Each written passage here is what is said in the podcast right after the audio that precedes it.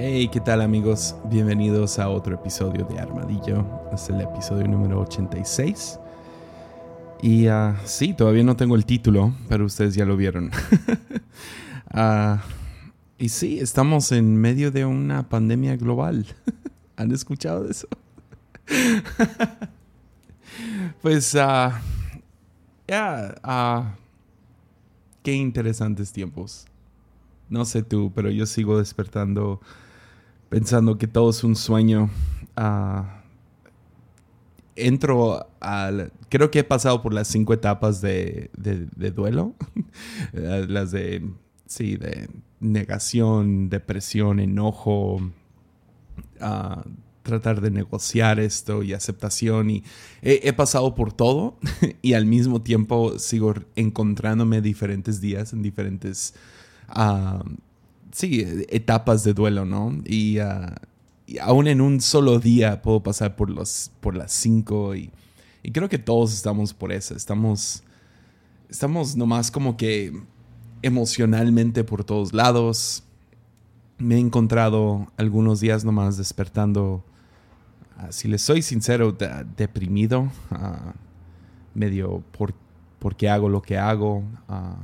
Sí, nomás estoy bien, en este momento estoy bien, pero definitivamente es una lucha, ¿no? O sea, creo que para todos, o sea, despiertas con toda la incertidumbre acerca del futuro, acerca de qué viene y uh, sí, mi corazón sale por todos los que trabajan en el ministerio, que no, no, no sé, podemos hacer todo lo posible por intentar predecir el futuro, pero además no sabemos. Y hay días donde despertamos bien animados, otros días que no. Uh, hay veces que, que, nos encontramos animados acerca de hacer iglesia en línea, hay otros que no. Y uh, sí, o sea, ya, por un, un lado de mí quiere nomás, ok, métanme a uno de esos como que cabinas de, de hielo donde te, te congelan. Y uh, sí, de esas que ves en películas de ciencia ficción.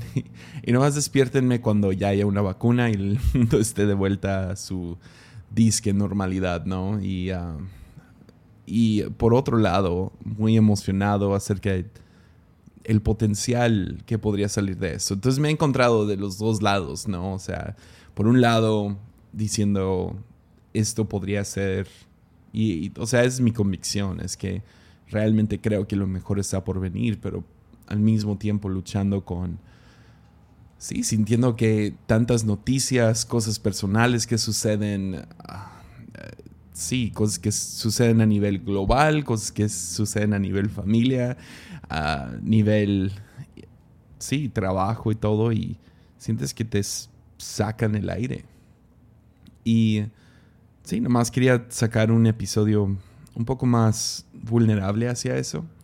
Y uh, entonces tengo algunas notas, estoy basando este episodio en, en, una predicación que he dado, la verdad, si les soy sincero, varias veces, pero creo que tengo un ángulo un poco diferente si has escuchado la predicación antes.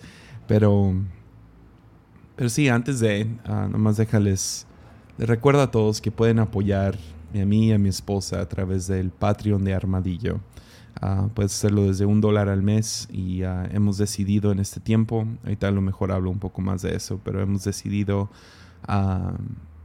no, bueno, la iglesia sigue comprometida a pagar nuestro salario, pero nosotros estamos regresando ese salario de vuelta a la iglesia para mantener a, a, todos los que están forman parte del equipo de, de la Fuente Ministerios y Casa Nana y que es nuestro orfanatorio. Entonces estamos decidimos entregar eso de vuelta y por otro lado todo trabajo cuando se trata de sí de predicar por fuera y viajes y todo eso pues obviamente ha sido pospuesto, cancelado por los próximos meses. Entonces, uh, salario es muy incierto. Siempre lo ha sido, pero uh, en este tiempo está, está estirando nuestra fe un poco más. Y, uh, y si tienes un corazón por este podcast y, y tienes un corazón por nosotros, nuestra iglesia, puedes apoyar en patreon.com, diagonal Jesiah Hansen y puedes hacerlo desde un dólar al mes, algunos dan un poco más de eso, algunos dan mucho más y hemos podido sobrevivir con eso y ha sido muy bueno. Entonces agradecemos a cada persona que apoya en Patreon porque sinceramente han sido la clara evidencia de la provisión de Dios en nuestras vidas. Entonces agradecemos eso y nomás un recordatorio. Ah, si quieres apoyar, puedes hacerlo por ahí. Y también una noticia chida, ah, ya salió Conversaciones Descalzas. Yo sé que lo, compartí en un episodio pasado diciendo, ella ya, salió y ah, yo esperaba que iba a salir en un miércoles y no salió. Grassman está, está probando algunas cosas, viendo qué días le funciona mejor. Entonces, conversaciones descalzas está saliendo así al azar, ah, que, lo hace un poco difícil de predecir. Ah, yo creo que está, está, está con todo esto del coronavirus, ¿no? de que el futuro es difícil de predecir. Pero ya salió la primera parte de nuestra conversación. Uh, entre yo y Esteban, estamos hablando de, cuatro libros en total y vamos a, hacer diez. y el episodio duró dos horas cincuenta con solo cuatro libros. Entonces tuvo que partir ese episodio en dos y solo hablamos de cuatro libros. Entonces la primera parte ya está, hablamos de dos libros y uh, no nomás de los libros, sino de los temas involucrados con los libros. Entonces ya pueden escuchar la primera parte. Yo sinceramente creo que es, es muy bueno. Uh, todavía no he recibido el hate que pensé que iba a recibir porque hablamos algunos temas bastante controversiales. Uh, pero así es siempre. O sea, las cosas que yo pienso, esto va a ser controversial, polémico, nunca termina siendo y luego las cosas que menos me espero es donde recibo más, más hate. Entonces, uh, mucha gente sí me ha escrito diciendo que, gracias por la vulnerabilidad, gracias por hablar de estos temas. Entonces, obviamente hay algo en el aire. Entonces, hablamos, tacleamos algunas, algunas cosas como la iglesia y homosexualidad. Tacleamos, sí, también algunas cosas de teológicas, ah, hablamos acerca de la competencia entre predicadores en conferencias, Uh, Grassman abre mucho su corazón acerca de, ah, sí, de, su estado emocional y ah, plantando la iglesia y, algunas cosas que le han ayudado, otras que no. Y ya, en mi opinión, muy, buen, muy buena conversación. Nos fuimos profundos y al mismo tiempo bastante ligeros. Estamos riéndonos mucho del episodio. Entonces ya está disponible Conversaciones Descalzas conmigo su servidor. En ah, parte 1 ya está, parte 2, quién sabe cuándo va a salir, pero según, según Esteban va a salir en la próxima semana, pero vamos a ver. pero ya está la primera parte disponible, entonces pueden ir a escuchar eso. Entonces, ya entremos a este, a este episodio de una vez, ¿va? Venga. Pues ah, fuimos a Costa Rica yo y Germán Rodríguez, él ha, estado aquí en el podcast antes, es uno de mis mejores amigos desde la infancia. Y ah, fuimos a un viaje, me tocó predicar en, el país, básicamente porque viajamos desde, desde, San José hasta el mero sur, que era la frontera de Panamá. Y uh, estuvimos allá por casi una semana, seis días más o menos, y predicando en diferentes ciudades y compartiendo ahí todo. Y el, pastor que nos llevó, Dan Álvarez, quien lo quiero mucho, nos llevó a una como excursión en barco uno de los días. Y fue, fue uno de los días libres mientras estábamos allá y él se le hizo se le hizo súper bien pues llevarnos y medio turistear por un día, ¿no? Porque si vas a Costa Rica y no turisteas, pues te la pierdes, ¿no?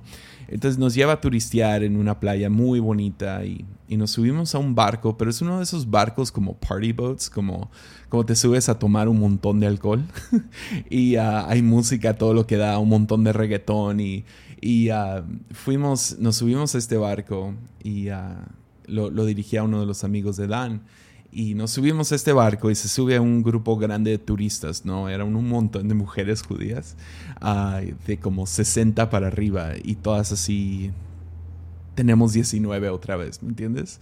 Y todas andan en bikini y andan de fiesta y andan con todo y nos subimos a este barco. Y sí tenía un poco de miedo acerca de marearme en el barco. No, no tengo mucha historia de eso, pero, o sea, de marearme, pero sí, siempre cada vez que te subes a algo así, pues piensas en, ay, si me mareo y, si me empiezo a vomitar, dura como cinco horas esta excursión, entonces, ah, qué miedo sufrirle todo el tiempo. Y gloria a Dios, yo, Germán y Dan, ah, estuvimos bien. En ningún momento nos mareamos. Germán se acostó a dormir un rato, uh, súper a gusto, viendo el paisaje. Estuvo estuvo súper bien. Comimos en el barco, todo bien. Sin embargo, empieza la fiesta en cuanto arranca este barco, ¿no? Y es un poco incómodo porque son un montón de extraños y yo, yo y Germán uh, y Dan nomás queríamos ver el paisaje, entonces estamos como que en la orilla del barco, nada más viendo, platicando, conociéndonos un poco más y, y uh, sí, sintiendo el aire, estaba a gusto. Y, uh, y las, las señoras estas empiezan a tomarse fotos y empiezan a, hacer su, fiesta, ¿no? Y no les, no les miento. Más o menos 10 minutos, ¿ok? Esto va a durar 4 horas. 4 hasta 5 horas, creo. Pero a los 10 minutos, sin exagerar, la primera señora empieza a vomitarse. Y sí, yo sé, no voy a entrar en mucho detalle. No, no fue es más, ni fue tan asqueroso. Ella fue, fue inteligente y vomitó a un lado del barco, del, lado opuesto, pero podíamos ver, ¿no?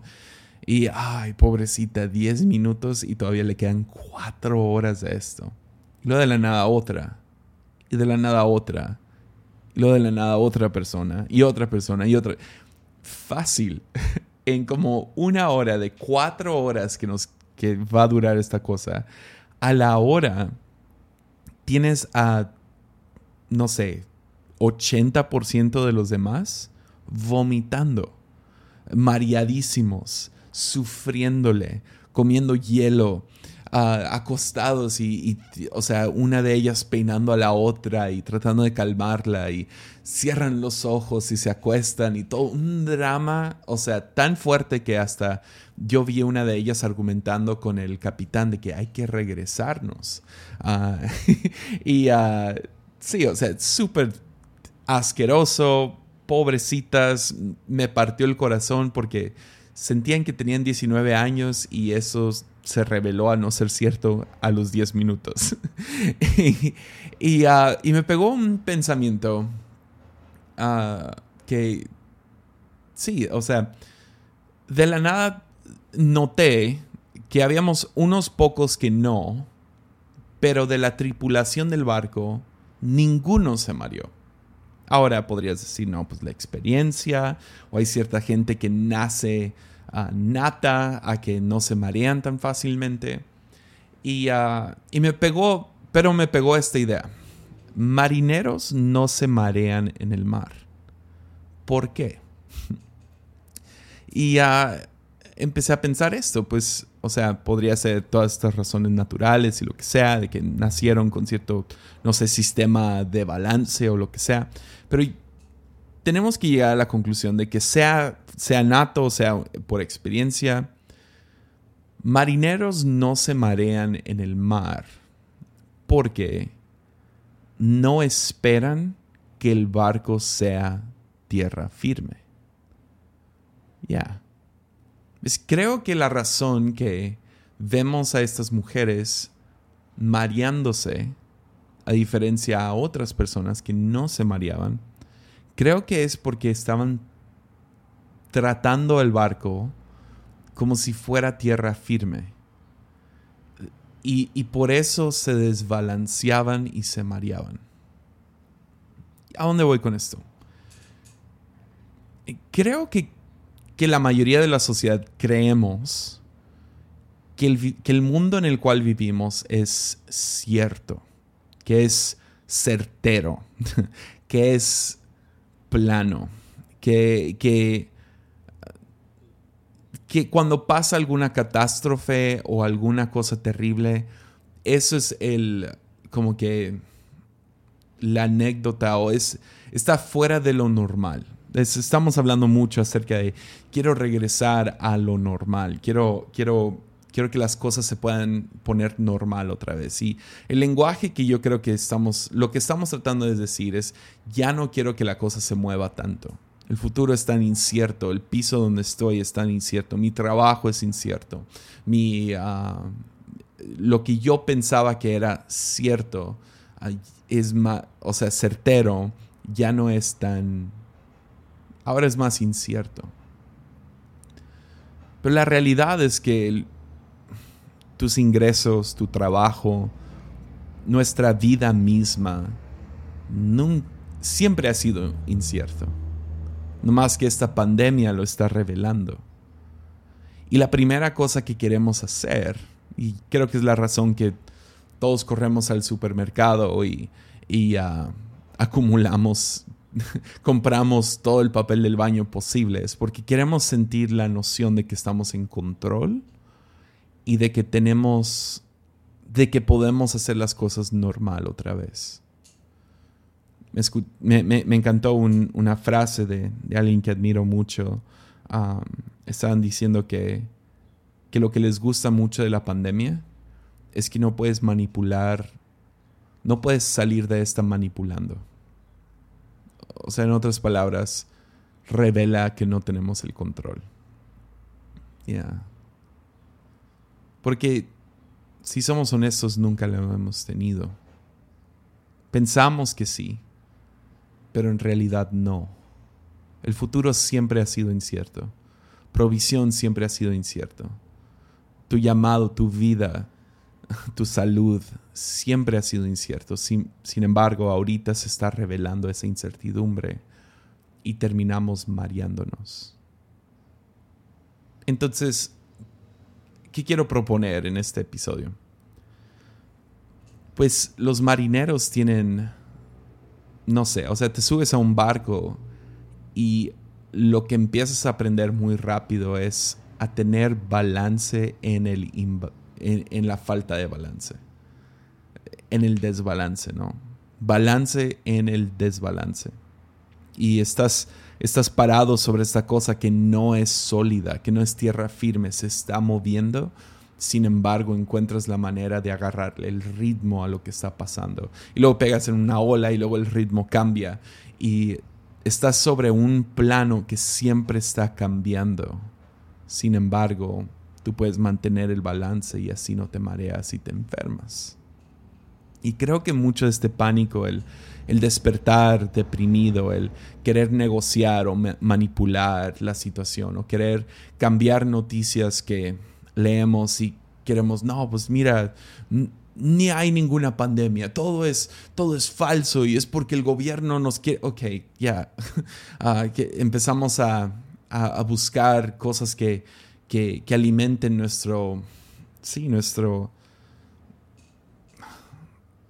ya, nuestras ideas ya predeterminadas o buscamos cuál es la mejor, cuál es la verdad que más nos conviene o, o simplemente aceptamos la realidad de que no tengo el control o nos deprimimos. pasamos por estas cinco etapas y las cinco etapas no son tan fluidas sino más llegas a aceptación y, ah, ok, ya acepté que hay un, una pandemia global y ya sino que estamos constantemente en movimiento. La cosa se está, ya, está arriba, abajo, está de lado al otro y nos encontramos desbalanceados.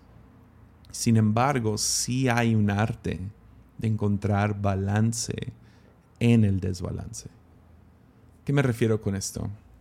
Pues ah, Jesús tiene un encuentro y ese tiene que ser una de mis historias favoritas de la Biblia. Literal, yo sé que a lo mejor digo eso mucho, pero este se ha mantenido fiel por muchos años ya. Es la historia de Nicodemo, un hombre, un líder religioso ah, judío, fariseo, ah, que va y se encuentra con Jesús. Ahora, ser un líder religioso, ser judío y ser fariseo, todo esto son como indicadores de alguien que le gusta ah, el cuadro, ¿no? Le gusta el, la tierra firme, le gusta, ok, nomás dime qué hacer y lo hago. Ah, sería un enneagrama 1. sería alguien que nomás dime qué hacer, lo hago, todo es blanco y negro. La tierra es firme, uh, cosecho lo que siembro, si nomás actúo de tal manera, si nomás sigo los proverbios, voy a poder predecir mi, mi vida, ¿no? Todo esto indica algo así. Sin embargo, va y se encuentra con Jesús. Y me, encanta porque va a, buscar a Jesús de noche, que cualquier comentario bíblico te diría que la razón que hizo eso es porque ya estaban planeando matar a Jesús. Entonces el encontrarte asociado con Jesús pondría tanto tu reputación como hasta tu propia vida en peligro. Entonces, estamos hablando acerca de, sí, o sea, verdadero peligro. Y, le creo a todo comentario, pero hace unos años leyendo esto, ah, la idea de ir a visitar a Jesús de noche se me hace muy bello. Hay algo muy hermoso de eso. Porque de eso hay algo también muy atractivo acerca de ser asociado con la persona más famosa en el cuarto. Ah, o la persona más poderosa en el cuarto. Y Jesús tenía fama, tenía poder. Ah, sea fama que te gusta o no, sea poder que te gusta o no, ah, sea que lo veas como un rebelde o un loco, aun cuando te puedes... Sí, o sea, había mucha gente que se quería codear con Jesús durante el día, ¿no? Que se acercaban y y ah, vemos a los discípulos discutiendo quién se va a sentar a la izquierda y a la derecha y quién va a estar con Jesús y quién está más cercano a él. Hasta vemos en las mismas escrituras a Juan diciendo el discípulo amado, como si él fuera el que está por encima de los otros. Y uh, o vemos a Pedro como que tomando pasos Ah, más audaces o lo que sea. Hay como que hay un lado donde quieres impresionar a Jesús, quieres estar a un lado de Jesús, porque hay algo atractivo acerca de Jesús cuando las luces están prendidas, con el espectáculo, la multitud, los milagros, las enseñanzas.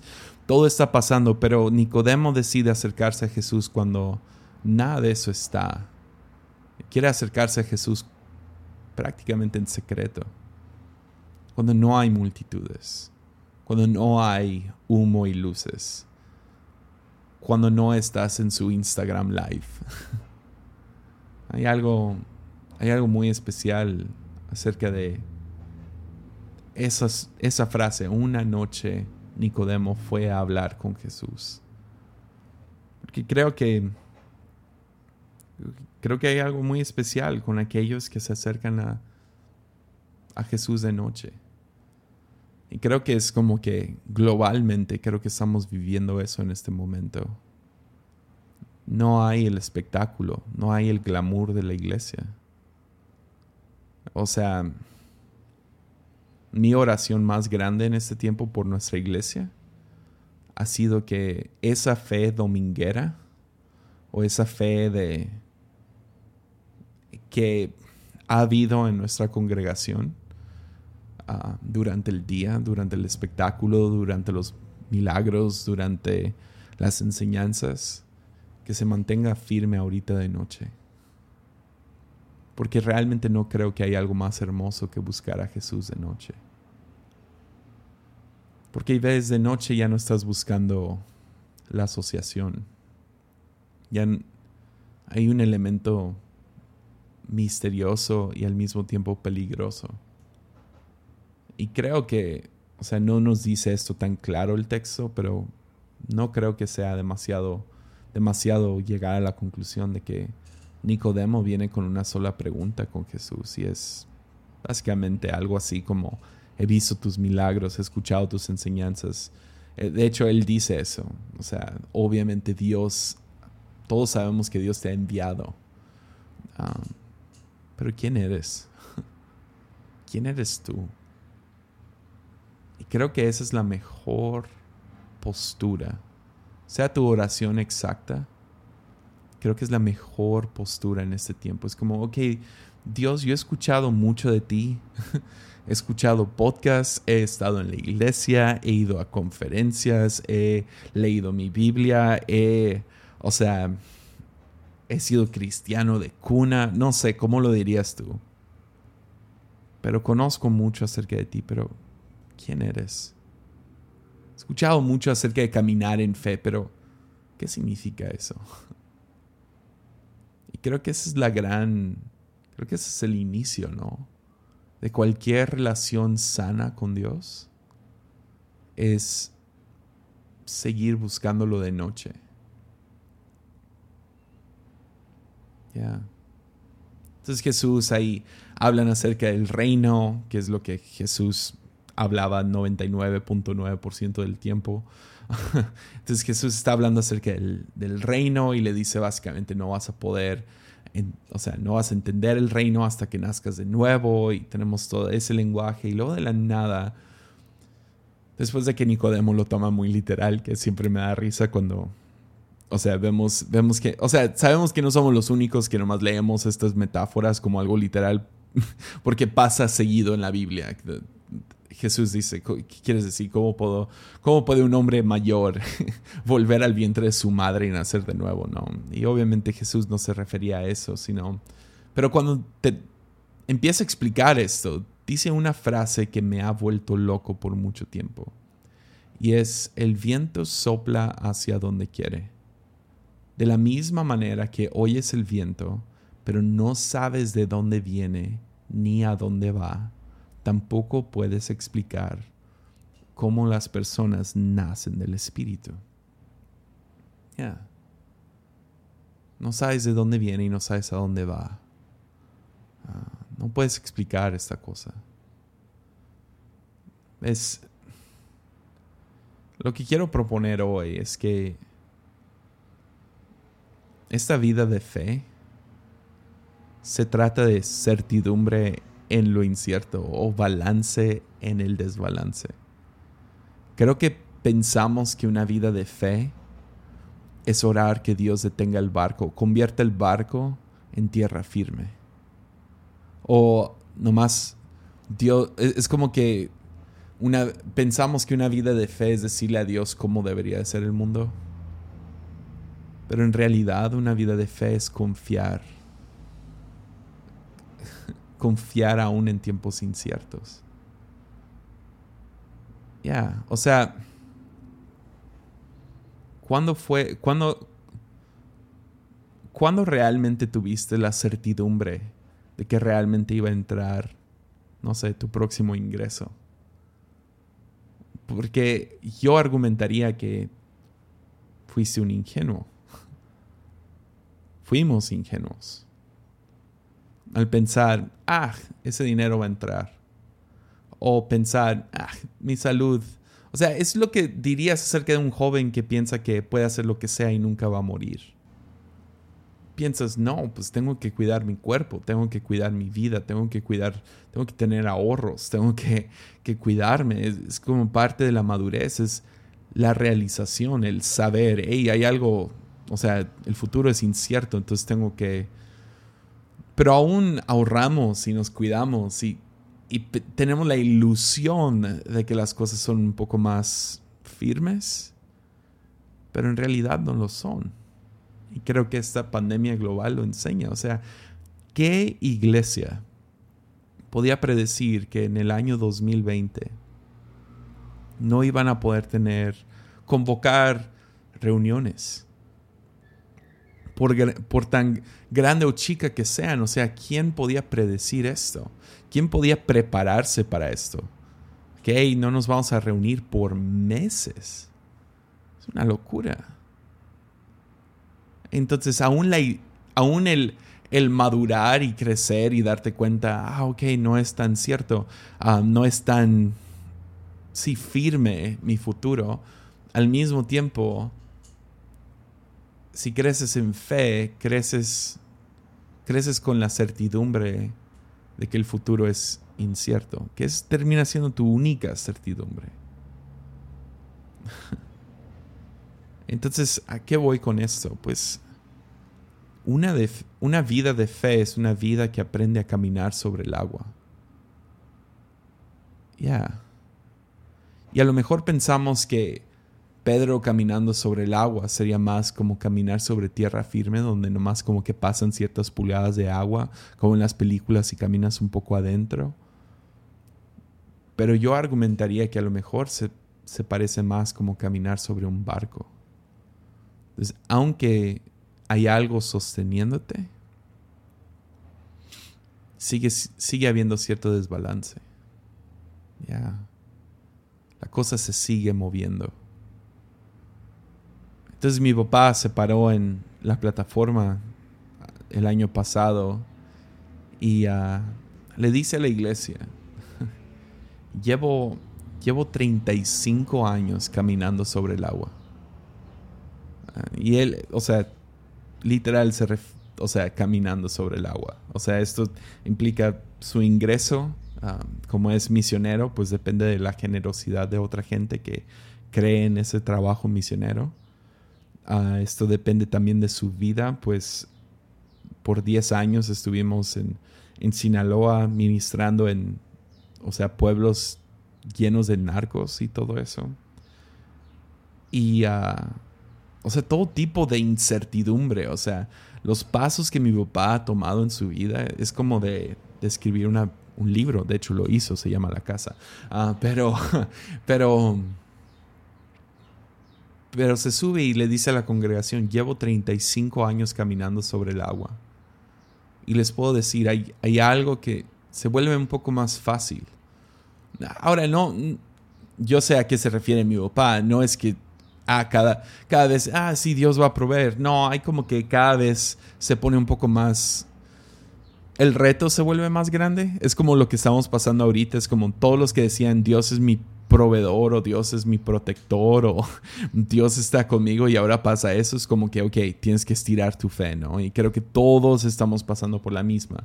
Sin embargo, sea lo que se refería mi papá, tengo 35 años atrás de mí de evidencia de la provisión de Dios, de la fidelidad de Dios, de que Él ha estado conmigo. Y dice, llevo tanto tiempo haciendo esto que ahora puedo bailar sobre las aguas. Y no sé, se me hizo, se nos hizo tan hermoso como iglesia que ya es parte de, la cultura de nuestra iglesia, bailamos sobre las aguas. Porque ves, llega un punto donde dejas de ser la persona que se sube a sus 70 años de edad tratando de actuar como que tienes 19, tomando un montón de alcohol y bailando reggaetón sobre un barco, pensando que esto es, una, es un antro y te vuelves marinero aprendes a vivir con balance aún en el desbalance de la vida. Ya. Porque ves, pensamos que se trata de de pedirle a Dios que que detenga el desbalance. Pero creo que a lo que Jesús está llamando a Nicodemo es, hey, esto de seguirme, esto de una vida de fe, esto de vivir como parte del reino, esto de vivir en el espíritu, es que el viento sopla hacia donde quiere. Y de la misma manera que oyes el viento y no sabes de dónde viene ni a dónde va, no puedes explicar a dónde voy. Entonces, entonces ¿cuál es el llamado? Sígueme. Confía en mí. Yo te tengo. Que me lleva a la famosa historia de Pedro caminando sobre el agua. Hace unos años también vino, vino un pastor y me encantó la analogía. Fue muy de, oh, cuando lo hizo, pero me ha acosado desde entonces. Se paró sobre nuestra, la plataforma de nuestra iglesia y, y ah, le, dice, le anuncia a la iglesia, yo he caminado sobre el agua. Y todo el mundo, oh, wow. dice, sí, yo he caminado sobre el agua. Y toma una botella de agua y la derrama sobre la plataforma y empieza a caminar sobre el agua que está sobre la plataforma. Y todo el mundo como, ay, qué inmenso, ¿no? O sea, como que, y, ah, y yo estoy traduciendo por él pensando, ah, ¿qué es esto? No mojaste nuestra, nuestra plataforma. Y luego de la nada nos dice esto. Y no sé, puedes verlo como algo menso o lo que sea, pero se ha quedado conmigo. Dice, ustedes me están criticando como si estuviera menso, pero yo estoy caminando sobre el agua. La cosa es que me critican por menso porque pueden ver lo que está sosteniendo el agua. Lo que está abajo de mí es la plataforma. La cosa con, con Pedro es que a lo mejor Pedro está caminando sobre el agua y pensamos que está caminando sobre el agua cuando en realidad está caminando sobre la mano de Dios misma que lo sostiene por encima del agua. Porque esa es la vida, es la vida que nos llama Jesús. Entonces a lo mejor se ha revelado mucho más la incertidumbre de nuestro futuro, salud, provisión, no sé, estatus social. No sé, no sé qué es lo que te preocupa en este tiempo. Porque yo sé que cada persona, o sea, hay algunos que sienten que su, su productividad se ha detenido, hay otros que se ha triplicado. O sea, todos estamos pasando por, por diferentes cosas, pero al mismo tiempo todo fue provocado por la misma cosa, que es una pandemia global. Y aunque el futuro se ve más incierto que nunca, no significa que no lo fue así hasta ahora. O sea, la verdad es que el barco siempre se estaba moviendo, nomás teníamos la ilusión de que era tierra tierra firme. Entonces el llamado no es, haz todo el esfuerzo por normalizar tu vida. Es más como despierta la realidad de que siempre ha sido incierto. Despiertas a reconocer, hey, tu futuro siempre ha sido incierto. Y puedes mirar atrás los años que has vivido y ver la fidelidad de Dios hasta ahora. Y cuando reconoces su fidelidad, que ha estado ahí presente año tras año tras año, que has tenido las fuerzas para seguir el día de hoy, que has tenido el pan para comer el día de hoy, que has tenido la gracia para el pecado de hoy. Entonces a lo mejor puedes dejar de caminar sobre el agua puedes aprender a bailar sobre ella porque puedes celebrar que aunque las cosas son turbulentas, aun cuando las cosas son difíciles, si tú conoces a Jesús, tu relación profundiza con Él y eres lleno del Espíritu Santo, como Jesús está llamándonos, y nace de nuevo, nace de nuevo en el Espíritu. Entonces no importa qué tan turbulento se ponga el futuro o qué tan incierto se vea el futuro,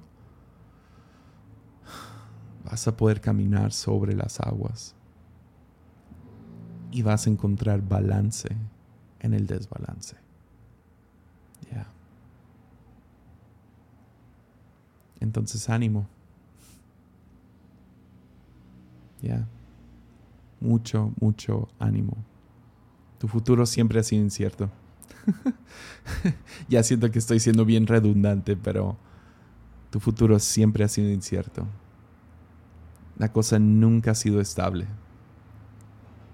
Sin embargo, Dios ha sido fiel hasta ahora. Entonces seguir a Jesús en este tiempo mm, es como el viento. Nunca sabes de dónde viene y a dónde va. Y a lo mejor se siente como que el barco se está moviendo de más. Pero fe nos lleva a vivir en, balance en medio del desbalance. Entonces, mucho, mucho ánimo. Que Dios los llene de fe, que Dios los llene de su espíritu y que podamos seguir hacia adelante. Ánimo.